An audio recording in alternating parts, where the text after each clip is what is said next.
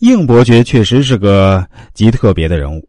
崇祯本的加工者对这个人物给予了特别的关注，让他比词话本提前十回出场，而且在第一回的开篇议论中就影射到这个人物。经过文人加工后的第一回，字数较之其他章回多出一倍多，其中大量的篇幅都是在写应伯爵，在不厌其烦的热结十兄弟。在这个过程的描述中，应伯爵的帮闲嘴脸被刻画的淋漓尽致，活灵活现，跃然纸上，呼之欲出，大有喧宾夺主之势。从这个角度看，开篇对应伯爵的优先虚写，正是为其出场造势。值得注意的是，开篇对应伯爵的虚写，并不是对应伯爵帮闲本质的高度概括。同时，也道出了应伯爵沦为帮闲的前因后果，以及沦为帮闲的过程。在小说中，没有正面介绍应伯爵是如何由一个富家子弟沦为帮闲一族的，但透过这一段文字，却可以清楚而形象的看到应伯爵家道败落后的窘迫和生活常态，以及窘境中的他如何丧失人格尊严，甘心为西门庆鞍前马后，尽高级帮闲之能的根本原因所在。可以说，应伯爵就是西门庆的前世今生。如果西门庆不胜年早亡，按多行不义必自毙的规律发展下去，应伯爵的今天就会是其明天。反过来，西门庆的今天不正是应伯爵破落前的昨天吗？而且，应伯爵在小说中活动的时间远比西门庆还要久，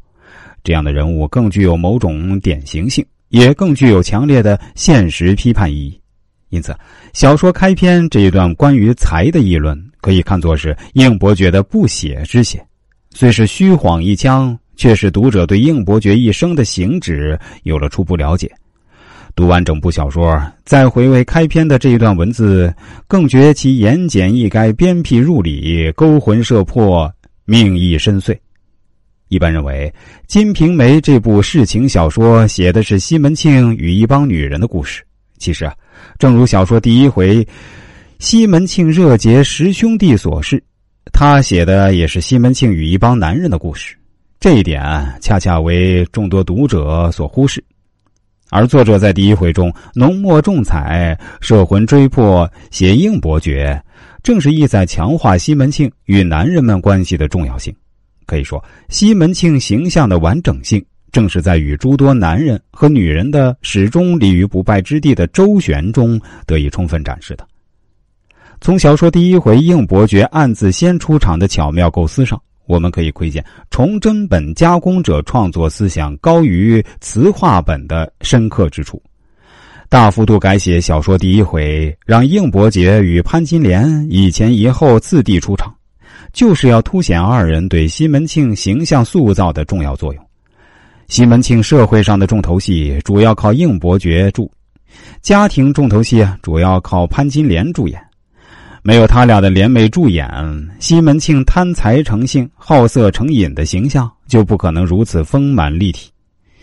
崇祯本对应伯爵出场给予浓墨重彩的渲染刻画，却是匠心独运。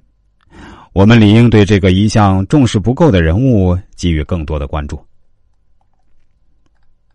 如果大家对这方面的知识感兴趣，想了解更多这方面的内容，可以关注一下我的公众号。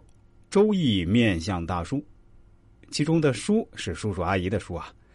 这个蓝色背景太极头像的公众号，千万不要加错了。另外，我的新浪微博也是叫“周易面向大叔”，也是蓝色背景的太极头像。